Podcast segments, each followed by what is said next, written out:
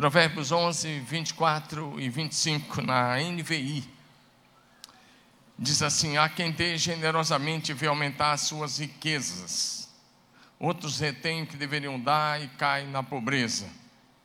O generoso prosperará, e quem dá alívio aos outros, alívio receberá. Será que você pode ler essa frase que está em amarelo aí? Vamos lá? Um, dois, três. O generoso. Diga de novo. Mais uma vez. Hoje nós queremos conversar um pouco com vocês sobre generosidade. E nosso tema hoje é Seja generoso. Amém? Fala para o seu vizinho, seja generoso.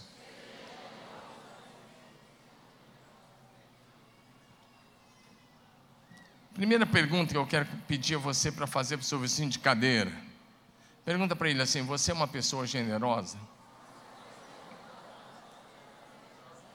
Agora faz uma segunda pergunta para o outro lado. Você pratica sempre a generosidade na igreja do Senhor?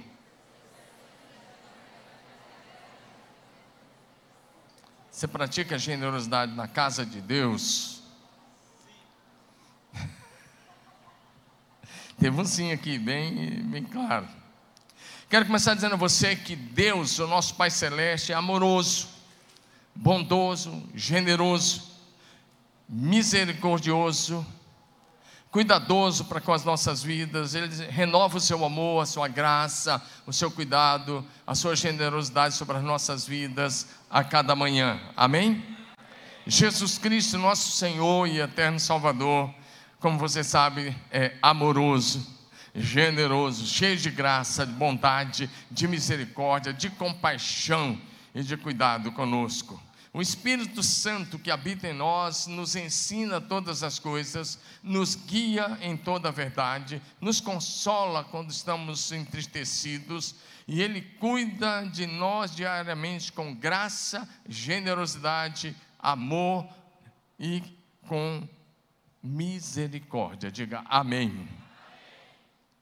Generosidade é uma expressão da graça de Deus em Cristo Jesus através das nossas vidas. Se você é uma pessoa generosa, então você está expressando a graça de Deus, o amor de Deus, a misericórdia de Deus e a compaixão do Senhor nosso Deus. Como líderes nessa casa, nós somos gratos a Deus pelos discípulos fiéis de Jesus nessa casa. E eu queria que você é um deles. Diga amém. Por causa da sua fidelidade, nós enviamos missionários para muitos países. Por causa da sua fidelidade, nós pudemos comprar aquela área de 82 mil metros quadrados. Por causa da sua fidelidade, a nossa construção chegou até aqui. Por causa da sua fidelidade, nós podemos ajudar centenas de famílias todos os meses. Por causa da sua fidelidade, nós vamos ajudar muitas pessoas. Por causa da sua fidelidade, nós podemos abrir dezenas e dezenas de igrejas no Brasil e entre as nações. Nós podemos enviar vários missionários. Acabamos de adotar mais um eh, na, na, em Moçambique, na cidade de Pemba. É o Daniel e a sua esposa. Estiveram aqui há um mês e pouco atrás. E nós acabamos de adotar mais esse casal de jovens lá na, na cidade de Pemba, que é a última cidade de Moçambique. Fica a três dias de viagem de carro de, da capital até lá. Nós estamos avançando. E nosso desafio, nós até colocamos lá, ó, generosos como Jesus. Diga comigo, generosos como Jesus. Porque o generoso é alguém que anda debaixo das promessas. O texto que lemos de Provérbio diz: a pessoa generosa prosperará. E se a Bíblia diz, eu creio. Levanta sua mão diga assim: a Bíblia diz, eu creio. Tomo posse. Diga de novo: a Bíblia diz, eu aplico fé. E tomo posse. Se você é generoso, diga assim: eu sou uma pessoa próspera. Amém?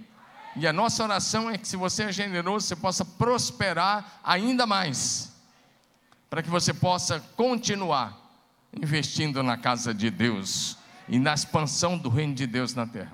Primeiro lugar, aprenda com o exemplo dos generosos. Diga isso comigo, vamos lá? E aí eu quero olhar rapidamente com você, correndo aqui contra o tempo, eu quero olhar rapidamente com você para os israelitas. Esse povo sofreu durante dezenas e dezenas de anos lá no Egito como escravos. Né? Você sabe que eles ficaram 430 anos lá, mas não foi 430 anos de escravidão. É, a escravidão deve ter durado aí uns 80, 100 anos, ou um pouco mais, não mais que isso, já é suficiente. Seus filhos eram mortos, os meninos.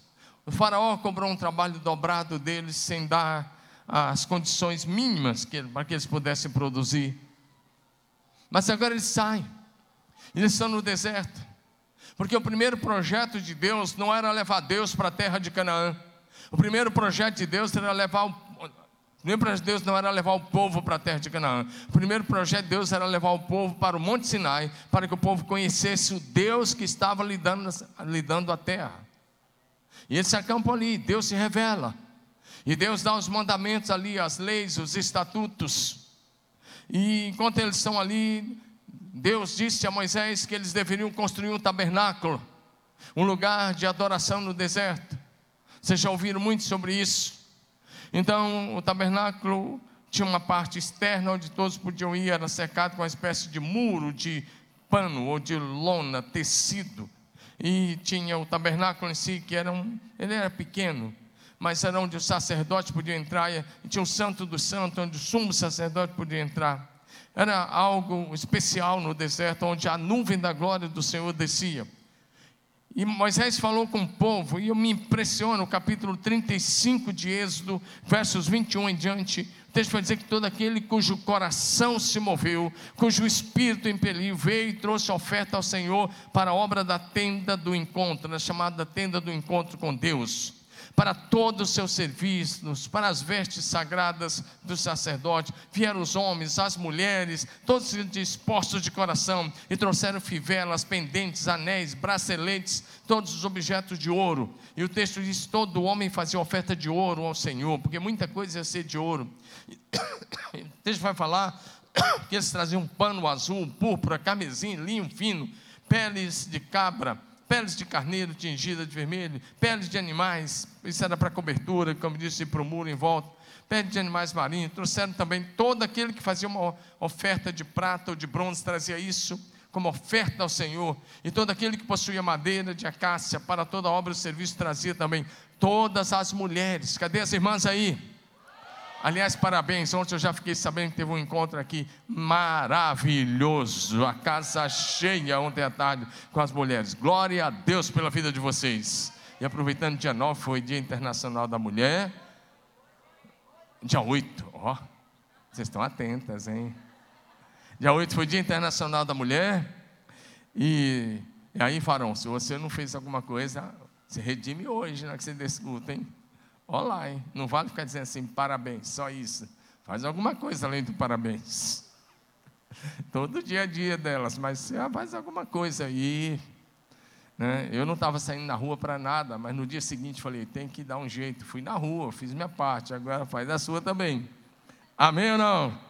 Todas as mulheres sábias traziam o que por suas próprias mãos elas tinham fiado, e pano de azul, púrpura, camisinha, e assim por diante, não vou continuar lendo, mas só mais uma parte lá no final, agora a projeção, o texto diz assim, os filhos de Israel trouxeram oferta voluntária ao Senhor, a saber, todo homem e mulher, cujo coração dispôs a trazer uma oferta para toda a obra do Senhor, que o Senhor havia ordenado se fizesse, estavam no deserto, eles tinham sido escravos, agora eles tinham ouro, eles tinham prata, mas tinha necessidade de construir um tabernáculo de adoração ao Senhor. Eles pegaram o que eles tinham. Você já está no deserto. Você já sofreu tanto. E agora que você tem alguma coisa e vem o líder e fala: Vamos construir um tabernáculo, precisamos de oferta. Você faria? Ou você fala: Não, isso aqui é para eu começar minha vida na nova terra. Isso aqui, com isso aqui, eu vou começar minha nova vida. Com isso aqui, eu vou fazer meu negócio prosperar eu vou fazer minha terra produzir, com isso aqui eu vou fazer o máximo, eu não vou ofertar. Hoje a cabeça seria essa, mas eles no deserto, eles pegaram o que eles tinham e eles deram. Infinitamente mais do que Moisés havia pedido. Na verdade, o povo de Israel contribuiu com tanta generosidade para a construção do tabernáculo que eles ofertaram bem mais do que era necessário para a realização daquela obra. Vamos para o capítulo 36, rapidamente, versos 2 a 7, porque nesse texto o líder da construção chamava-se Bezalel esse, esse nome não parece, parece meio estranho para nós, mas esse homem foi cheio do Espírito Santo, e o Espírito lhe deu sabedoria, graça, entendimento. Ele, na verdade, foi uma espécie de arquiteto de tudo aquilo que foi feito. Ele era o líder geral do que estava acontecendo, e Deus chamou ele pelo nome nesse capítulo, lhe deu muita sabedoria. Mas o texto vai dizendo que a cada manhã o povo trazia a Moisés ofertas voluntárias, diga ofertas voluntárias. E aí o texto lá na frente já vai dizer: o povo traz. Eles chegaram para Moisés um dia e disse: manda o povo parar. O povo está trazendo mais do que é necessário.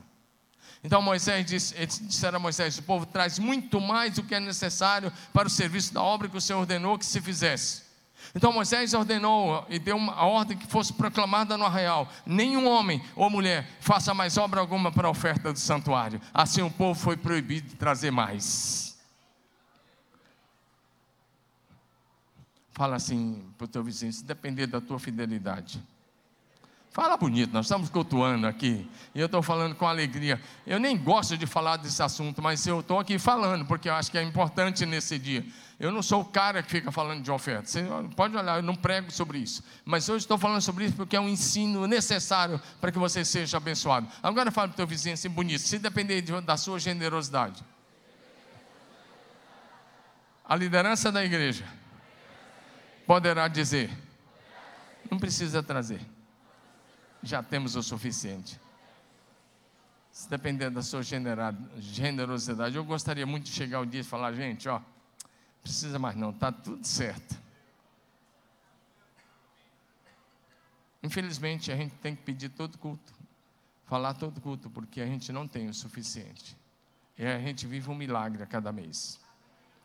Os compromissos que nós temos são tão grandes que, se não for a bênção de Deus, a gente fracassa. Mas nós não vamos fracassar. O povo de Israel foi tão generoso que eles foram proibidos de trazer mais. Eu quero que vocês se inspirem nele.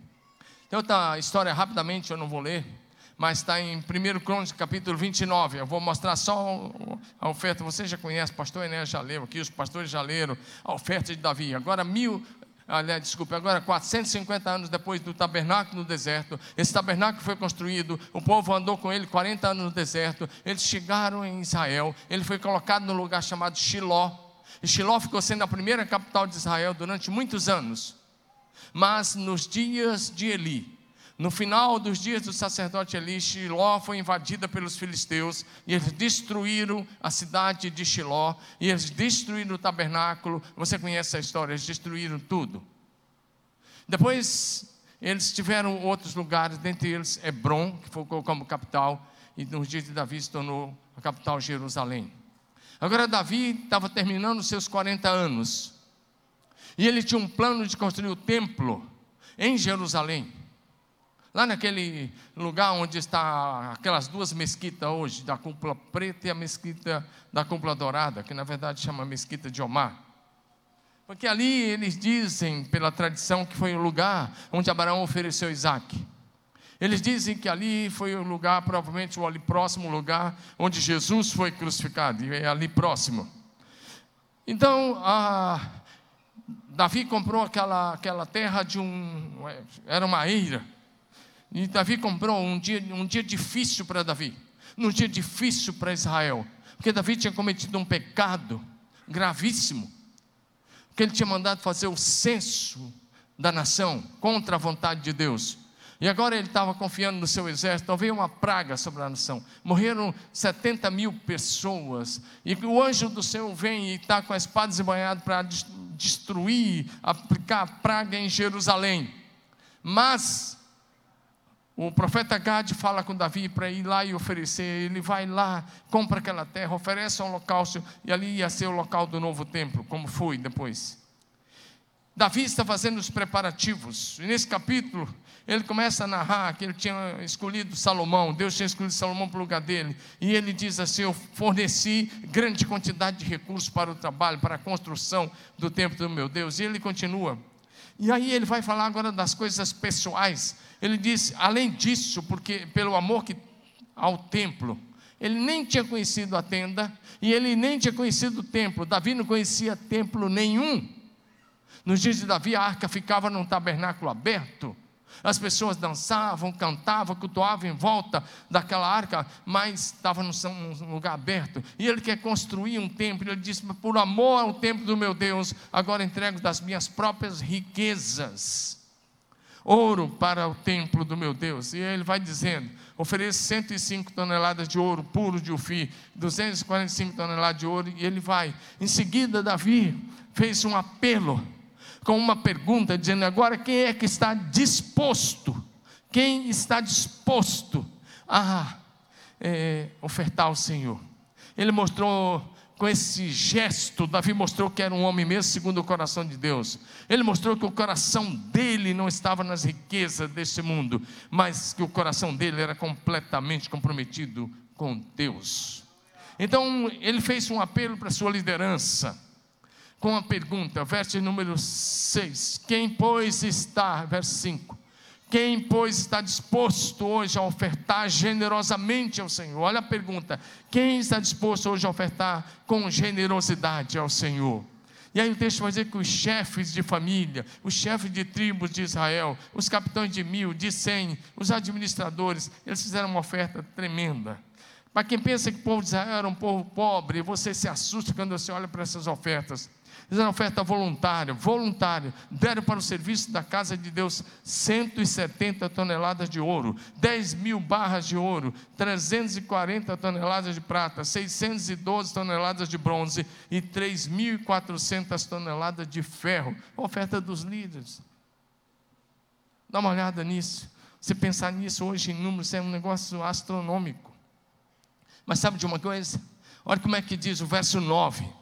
O povo se alegrou com tudo que fez voluntariamente, porque de coração íntegro fizeram ofertas voluntárias ao Senhor. E Davi se alegrou, se alegrou com grande e intenso júbilo. Se você olhar só de ouro aqui, só de ouro que esse texto fala, a oferta de Davi, 105 toneladas de ouro puro de Ufi, a oferta dos líderes, 170, mais 10 mil barras de ouro, que eu nem sei quanto que dá isso. Você vai chegar a 170 com 105, você vai dar quanto? 375 toneladas de ouro para a construção de um templo, mais 10 mil né, barras de ouro, mais 3 mil toneladas de ferro, mais 600 mil toneladas ou 800 mil toneladas de prata. É um negócio assim que a nossa mente nem imagina como é que se oferta tanto. E você vê que é um povo próspero. Porque o generoso prosperará. Diga comigo, generoso prosperará. E o texto diz que eles se alegraram. Diga assim, com alegria. Pergunta para o seu vizinho de cadeira, fala assim: Você contribui com alegria? Fala para ele, você contribui com alegria nesta casa? Fala para ele que se for com pesar, não traga mais nada não. Se você vai fazer, faça com alegria. Porque Deus ama quem dá com alegria. Diga, Deus ama quem dá com alegria. Segundo lugar, você quer ser um generoso? Ande com generosos. Fala para o seu vizinho, ande com pessoas generosas. Aí eu quero olhar rapidamente para um texto também muito conhecido, na verdade estou recapitulando hoje de manhã. Quero olhar para a generosidade do adolescente que entregou a Jesus cinco pães e dois peixinhos. Isso foi suficiente para que Jesus multiplicasse e aquele grande milagre alimentasse cinco mil homens, além de mulheres e crianças. Olha como é que está aqui o verso, eu quero olhar com você, João, capítulo 6. João 6, Mateus 14, Marcos, todos eles vão falar sobre isso, Lucas, mas esse texto, João foi testemunho ocular, assim como Mateus, ele dá alguns detalhes. Ah, um dos detalhes é que Jesus perguntou: onde nós vamos comprar pães para dar para esse povo comer? E João vai dizer que Jesus estava fazendo isso para experimentar os discípulos. E aí o Felipe diz: Ó, 200 denários não daria nem para o começo, nem para cada um provar um pedaço. Mas o André, diga comigo, André. O André é irmão do Simão Pedro. Ele disse a Jesus: Aqui está um menino, diga comigo, um menino.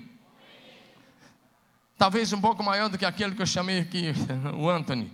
Um menino que tem cinco pães de cevada e dois peixinhos. Olha lá, cinco pães. E dois peixinhos. E ele foi lá e ofereceu a Jesus, voluntariamente, não foi coagido. Ninguém chegou lá e falou: Me dá esse negócio aí, menino. Quando eu falo sobre isso, eu gosto de pensar que aquele era o lanche, que aquela mamãe coruja, cuidadosa, como deve ser uma mãe cristã, ela olha para o seu filho e ele diz: Eu quero ir no culto de Jesus. E onde é que é o culto? É no meio do deserto. Eu fico pensando que ela faz a mochila dele, e ela diz: Eu vou colocar aqui cinco pãezinhos de cevada, e tem esses dois peixinhos aqui, meu filho, vai ser seu lanche. Não come tudo de uma vez, hein? E toma água, porque vai dar sede. Peixe dá sede, ainda mais no deserto. Então, e aquela mãe coloca na mochila. E de alguma forma, como é que o André sabia? Porque de alguma forma aquele garoto falou com ele: O Senhor está pedindo aí, o, a, sabe a inocência do garoto? O Senhor está pedindo aí onde nós vamos comprar. Eu tenho cinco pães e dois peixes. E eu fico pensando sobre um garoto assim. E aí Jesus fala: Então você pode me dar? Ele está aqui, está na mão. Jesus então ora, agradece ao Pai, de acordo com Mateus, ele levantou os olhos ao céu, levantou aqueles pães ao céu e agradeceu. Em seguida, ele mandou os discípulos distribuir, mandou o povo sentar e diz assim: então Jesus pegou os pães, tendo dado graças, distribuiu entre eles e também igualmente os peixes. E o texto diz: tanto quanto queria. O pessoal pegou o que queria, não era um pãozinho, um peixe. Você, se você comia cinco pães, você pegava cinco, comia dez, pegava dez. Eles pegaram tanto quantos queriam. E quando já estavam satisfeitos, Jesus disse ao seu tio para recolher os pedaços, para que nada se perdesse. Era um milagre. Então não ia para perder nada.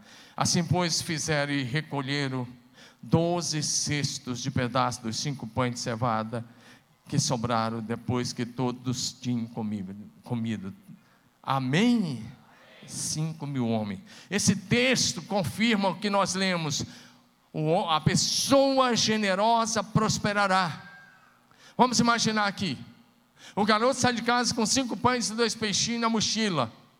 E de repente ele está voltando para casa, à tardinha, porque ele passou o dia com Jesus. E quando ele está voltando para casa, agora ele tem algumas pessoas com ele que estão trazendo 12 cestos cheios de pães e peixes. E eu fico pensando, pensa na cena, a mãe dele sai e fala: Que é isso, meu filho? Ele diz: Eu ofertei os cinco pães e os dois peixes a um homem chamado Jesus. Ele multiplicou, alimentou cinco mil homens, além das mulheres e crianças, e sobraram doze cestos cheios, porque é isso que Deus faz quando você dá a Ele o que você tem nas suas mãos, na sua casa. Deus não fica devendo nada a ninguém. Pedro emprestou o barco para Jesus. Em seguida, Deus, Jesus falou: lança a rede. E lançou uma única vez e encheram os dois barcos de peixes. O garoto coloca dois, cinco pães e dois peixes na mão de Jesus. Ele multiplica, alimentou milhares de pessoas. E ele volta para casa com doze cestos. Isso te inspira a ser fiel ao Senhor? Esse amém, então. Se eu estivesse falando de prosperidade, você ia dar um amém bem melhor, né? Mas quem é, é fiel sabe da verdade da palavra de Deus. Você investe e Deus surpreende, surpreende, surpreende. Eu vejo isso na minha própria família, o quanto que Deus nos surpreende. E Deus quer fazer o mesmo na sua vida, diga amém. Agora, olha esse outro texto. Jesus estava no templo, num culto como esse. Naquele templo, que não era mais o de Salomão, era, tinha sido destruído 400 anos depois de Salomão por Nabucodonosor, depois foi reconstruído por Zorobabel, reformado por Herodes, era uma coisa lindíssima, a torre chegava a 56 metros de altura, o rei Herodes tinha feito uma coisa linda, maravilhosa lá, E agora Jesus está no templo, participando do culto, observando as pessoas enquanto elas ofereciam suas ofertas, assim como aconteceu aqui hoje. Só que lá as pessoas iam à frente. E com discernimento, enquanto a Lucas capítulo 21, de 1 a 4, com discernimento ele diz que aquela viúva pobre que foi à frente e ofereceu duas moedas. Aí Jesus deixa terminar o culto e fala com os discípulos: essa mulher foi mais generosa do que todos os outros que ofertaram aqui nesse dia, do que todos os outros que ofertaram nesse culto. Jesus estava no templo, ele observava as pessoas ricas, dava a sobra, mas ela foi lá e deu o que ela tinha. Agora, preste atenção, você conhece o texto. O que fez Jesus elogiar a fé daquela viúva pobre não foi o fato das duas moedas, não. O que fez Jesus elogiar a oferta daquela viúva pobre foi a fé que ela tinha, foi a motivação do coração dela e foi a generosidade com que ela ofertou na casa de Deus. Diga amém. Agora me ajuda a pregar aí. Se depender da sua generosidade, você será elogiado por Jesus? Pergunta aí para o teu vizinho: se depender da sua generosidade, fala bonito para ele assim: se depender da sua generosidade, você vai arrancar um elogio dos lábios de Jesus? Agora, eu quero olhar para mais um exemplo. Vamos olhar para Maria. Não a Maria, mãe do Senhor Jesus, segundo a carne, não, Maria, irmã de Lázaro. Você sabe que lá na cidadezinha de Betânia é, tinha uma casa muito especial que Jesus sempre se hospedava. Era a casa de Marta, Maria e Lázaro. O Lázaro que Jesus ressuscitou dentre os mortos. Então, depois de ressuscitar Lázaro, eu gosto da versão que diz que eles fizeram uma janta para honrar Jesus, para honrar o Senhor Jesus. Aumenta o ar um pouquinho, tá? Ah, por favor, obrigado, Digão. Estou vendo gente se abanando em tudo que é lugar aí. É, inclusive, eu estou um pouquinho suado aqui, mas vai dar tudo certo. Os caras não ligaram hoje. Bora, Fernando. Desculpa aí você de casa, é, é orientação aqui. Lá não vai ter mais isso. Em nome de Jesus. A Maria, irmã do Lázaro.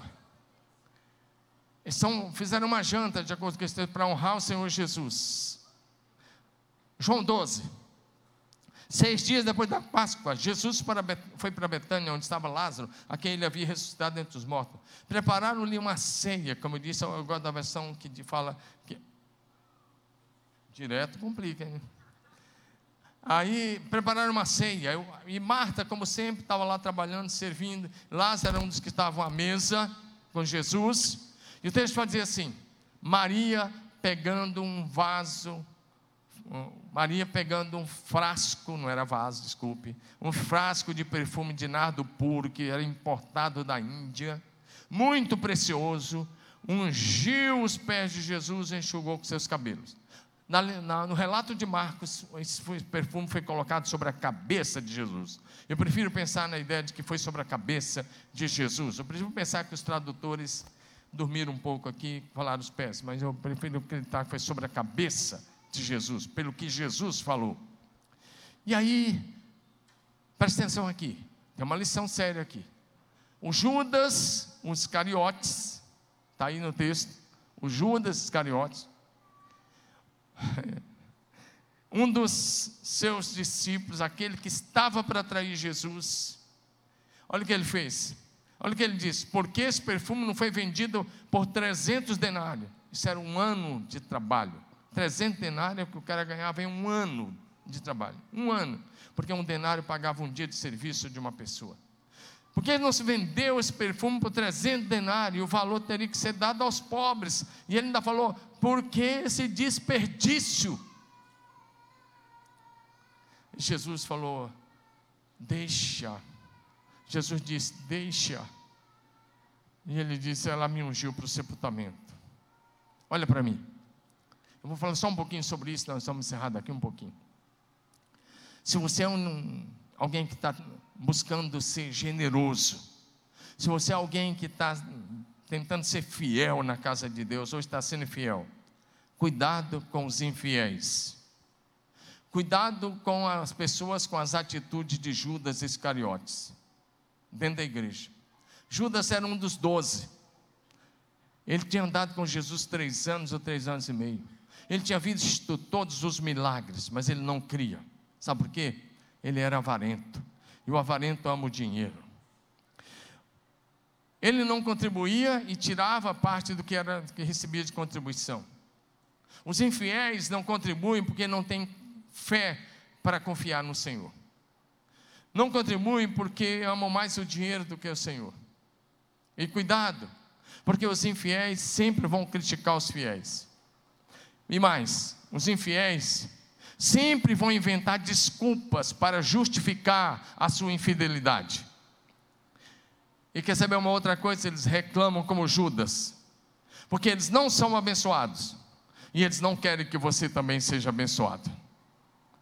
Cuidado com a síndrome do Judas Iscariotes. Na verdade, Maria deu a Jesus a sua melhor oferta. O valor daquele precioso perfume de nardo puro, como disse, era o valor de um ano de trabalho duro. Ela pegou aquilo, quebrou, porque não podia nem abrir, tinha que quebrar, e ela derramou sobre a cabeça de Jesus. Lucas 14, 3, ela quebrou o frasco e derramou sobre a cabeça de Jesus. Jesus elogiou Maria. E Jesus recebeu a oferta de Maria como um ato profético para o seu sepultamento. Então ele disse uma coisa: ele disse que aquela atitude de generosidade de Maria era tão importante na vida dele, que onde o evangelho fosse pregado, isso seria contado para a memória dela. Marcos 14, de 6 a 9, diz: Jesus diz assim para os que estavam criticando a Maria, porque tinham Judas e ele ganhou uns adeptos ali. Jesus disse: Deixe-na em paz, porque estão perturbando a ela, ele está dizendo, ela praticou uma boa ação para comigo. E aí Jesus diz assim para aquilo que o Judas tinha falado: os pobres vocês sempre terão com vocês, e vocês poderão ajudá-los sempre que desejarem mas a mim vocês nem sempre terão. Ela fez o que pôde. Olha o que Jesus vai dizer: derramou perfume em meu corpo antecipadamente, preparando, preparando o meu corpo para o sepultamento. E aí Jesus disse: Eu asseguro que onde quer que o evangelho for anunciado em todo o mundo, também o que ela fez será contado para a sua memória. Dá um glória a Jesus. Eu quero te encorajar a ser tão generoso, tão generoso tão generoso, que o seu testemunho de generosidade possa ir na sua frente, possa ir à sua frente. Porque o texto que lemos diz: Ah, quem retém mais do que é devido e vai cair na pobreza, especialmente espiritual, e ao generoso prosperará. A Maria pega aquele, o melhor perfume, que possivelmente ela tinha comprado para o dia do seu casamento. A, a moça na época usava aquele perfume no dia do casamento. E ela pega, ela abre mão disso e coloca sobre a cabeça de Jesus, porque ela entendia que colocar sobre a cabeça de Jesus era mais importante do que guardar para o seu casamento. Dá um amém no seu lugar. E a oferta dela chamou atenção. Ela foi aceita, chamou atenção, e Jesus fez uma promessa, uma promessa: onde o evangelho for, for pregado, essa atitude dela vai ser contada para a memória dela. Eu encorajo você a ser tão generoso que arranca o elogio dos lábios de Jesus. Olha para mim, não perde isso por nada. Eu falei da cadeira agora há pouco, que se você dividir em 12 vezes, você vai pagar 21 reais por mês. Você é capaz de ir ali, numa das casas de lanche, que eu não vou falar o nome, e pagar 30 reais no lanche toda semana, mas ele não é capaz de ofertar uma cadeira na casa de Deus. Eu estou te pregando para que você seja abençoado. Estou te dando a oportunidade. Ô Jorge, não é contra você não, Jorge. O Jorge tem ali a casa de lanche maravilhosa. Faz assim, Jorge. Vocês visitam lá. É aqui pertinho na rua Rio Grande do Sul. É o melhor lanche de Marília. É, é mesmo? O negócio lá é defumado, é um negócio assim.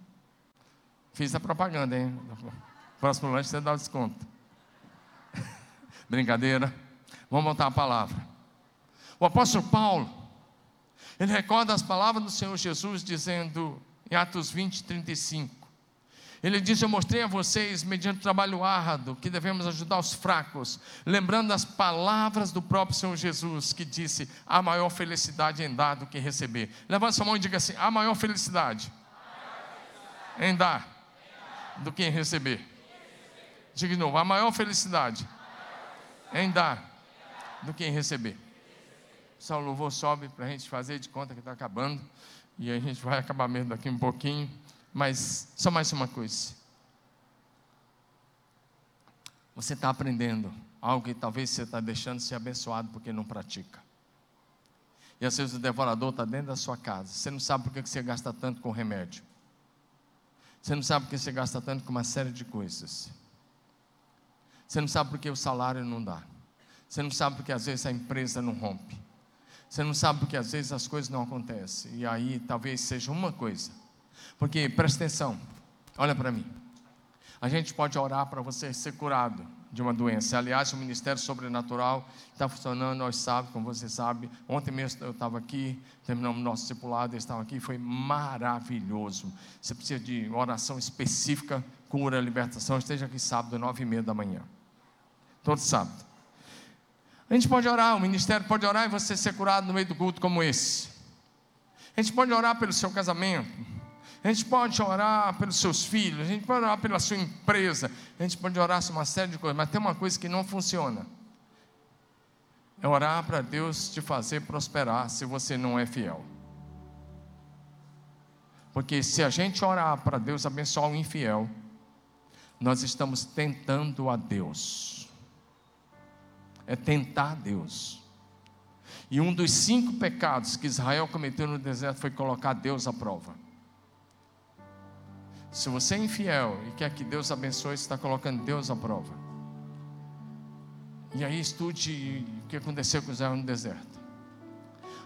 Outra coisa, você pode falar, eu administro diz minha oferta do meu jeito. Não, você não está sendo fiel. Você entrega na casa de Deus e deixa a mão de Deus dirigir você. Eu lembro que nós estávamos numa reunião de liderança.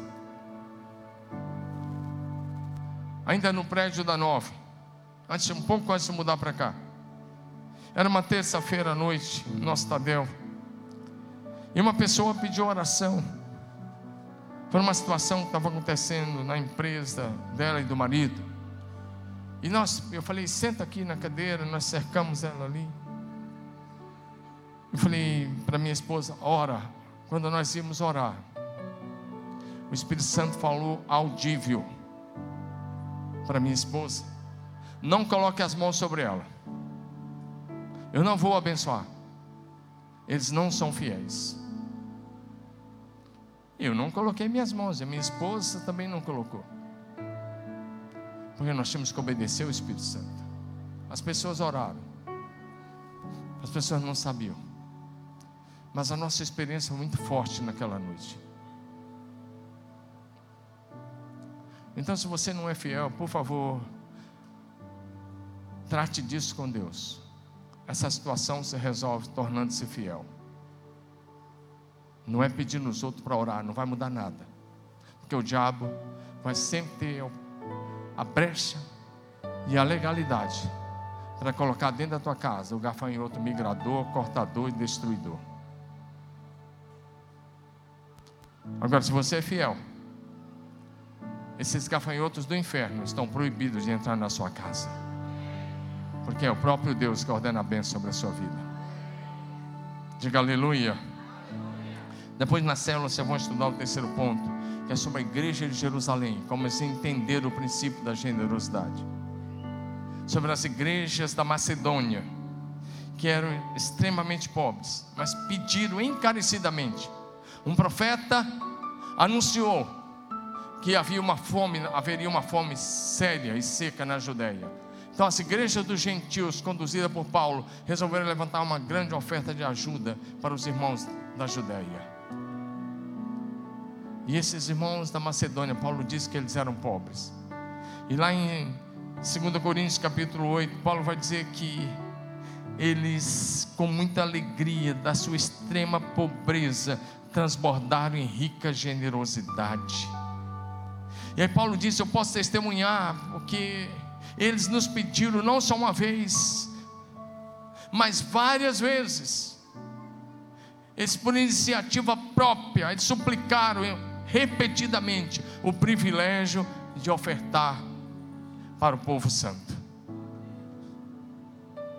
E Paulo disse: Nós pegamos isso. E Paulo e Barnabé levaram para os crentes da Judéia. E aí Paulo está ensinando a igreja de Corinto quando escreve isso. Paulo estava dizendo para a igreja de Corinto: aprendam com as igrejas da Macedônia. Corintiano é difícil desde lá, viu?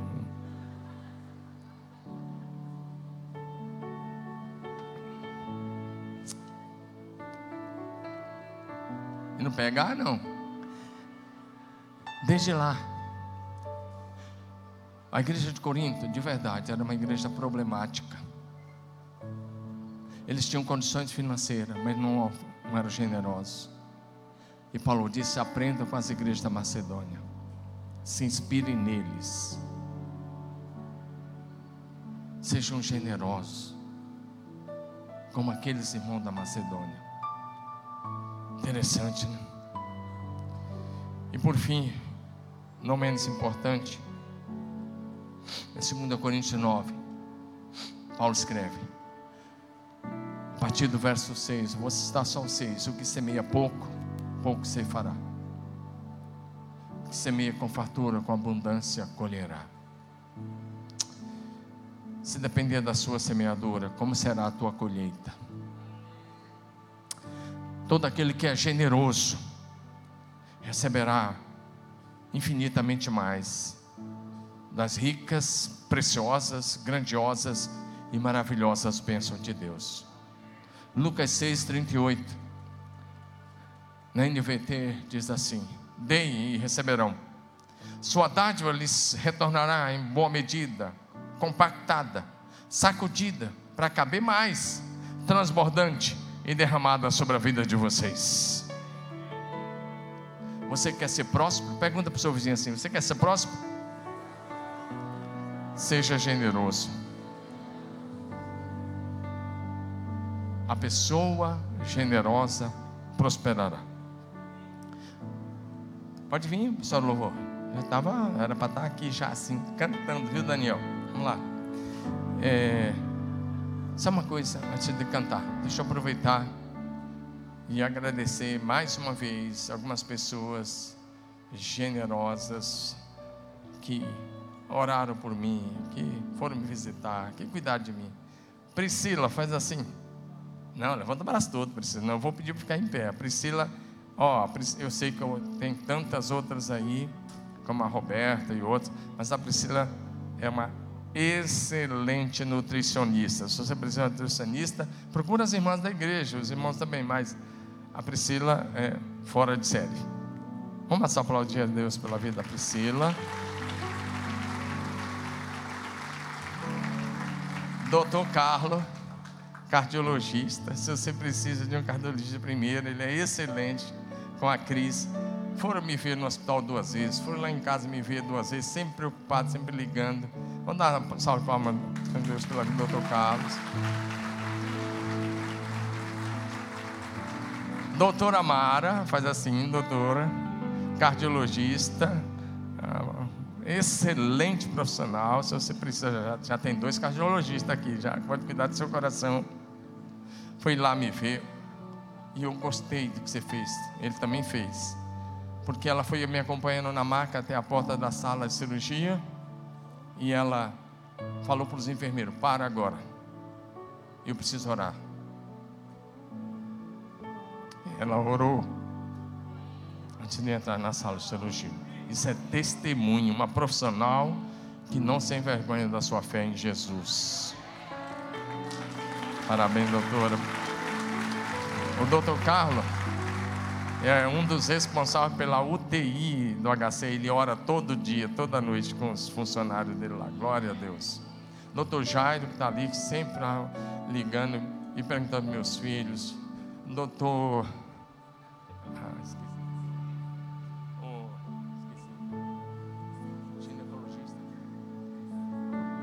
doutor Romildo, que sempre está aí, sempre, hoje ele não está agora de manhã, sempre ligando, sempre perguntando, doutor Jair, doutor Romildo, os médicos, muito obrigado. Sorriso, que vai estar à noite, doutor Edson Kimura, muito obrigado. Sorriso é um cara, é, Sorriso é um cara que, é, ele, todo dia está indo lá fazer curativo, ele é demais, ele é um sorriso mesmo. Ele vai estar à noite, eu agradeço. A enfermeira Rosângela. Ai, trocava os curativos para mim. Foi, foi. Ela, ela treinou, agora na prática ela já treinou bem. Vamos ficar em pé? Queria fazer isso. Estava falando de generosidade. E os homens que oraram, as mulheres, cada um. Meu muito obrigado. Deus abençoe. Né? Obrigado. Né? E isso que eu falei aqui, aqui tem vários, outros vão estar à noite. Mas é verdade mesmo. A Priscila aqui e o Marcão, eles cuidam de nós há anos. Então, demais.